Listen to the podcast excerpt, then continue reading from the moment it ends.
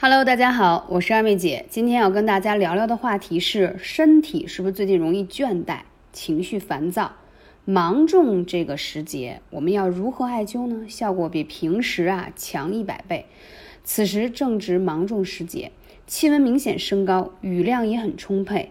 在这闷热潮湿的时节啊，人体出汗量大，阳气就更容易外泄，所以中医会认为此时是进行艾灸特别好的。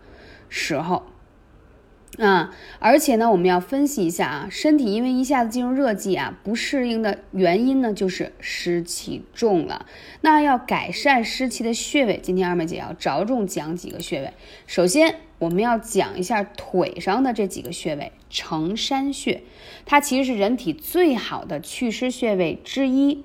你有时候总会有有一种这样的感觉了，觉得身体沉重。没精神，爱犯困，尤其是早上起来，真是感觉身上哪儿哪儿都不舒服。去医院检查吧，也没啥大毛病，啊。如果说在这个情况下呢，就是湿气重，是体内有毒素，一定要好好排湿，对吧？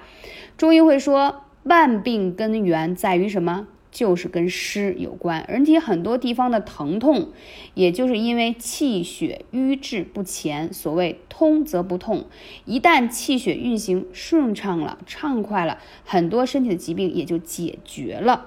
而一旦体内有湿，则说明水液代谢出现了问题，湿气停滞在体内，影响了气血的通畅，最终就会导致血瘀。所以要想身体好。精神好，祛湿排毒是关键。废话不多说，直接上干货。为什么说承山穴是人体的一个祛湿特别好的穴位？我跟你说，它跟红豆薏仁米啊煮水有异曲同工之美妙。因为在《黄帝内经》上就有记载说，这个膀胱经主人体一身之阳气。承山穴位于足太阳膀胱经上，既是承受全身压力所在，看承山穴，又是人体阳气最旺盛的经脉的枢纽，所以刺激此穴能够通过振奋膀胱经的阳气，排出人体的湿气，因此承山穴就是人体祛湿大穴之一了。大多数人只要按一按自己的承山穴，都有明显的酸胀。痛感，这是因为体内有湿气的缘故。而对于承山进行一段时间的按摩刺激，最好是配合艾灸。哇塞，那效果真是杠杠的好。这个事儿，二妹姐已经替你们亲测有效了。因为最近吧，赶上这个搬家，事情也多。北京今年雨水也很也很多，雷雨天气最近，然后我就总觉得自己有点。沉重了，我觉得哎，我还挺在意养生一个人还沉重了。我发现这个跟节气有关系，所以呢，就赶紧去灸了一下这个承山穴啊，发现效果非常的好。所以今天要着重跟大家来分享这个承山穴。那这个承山呢，它的名意指随着你这个膀胱经的经水下行的脾土在此固化，所以说啊，它这祛湿了之后。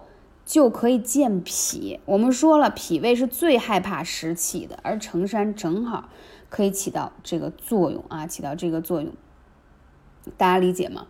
所以这个穴位一定要灸啊，不能少于二十分钟。如果悬灸的方式，不能少于二十分钟啊。我这是着重讲。而且你有没有发现一些中老年人特别容易小腿抽筋儿，尤其是在夜间睡觉的时候，莫名其妙小腿抽筋儿，而且抽得很厉害。就必须用承山来治疗了。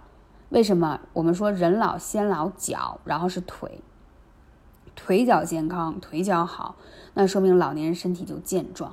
所以说，这个承山穴啊，对于保健来说特别好。而且你长期坐在办公室的人，也特别容易出现这个小腿肿胀，在夏天的时候，而这个穴位去灸它，它就会排湿特别好。那说完这个穴位，还不得不说一个穴——丰隆穴，啊，丰隆穴是健脾祛湿非常好的穴位。就是很多人湿气重到最近身上容易痒、长湿疹、小疙瘩，那就一定要用这个丰隆穴。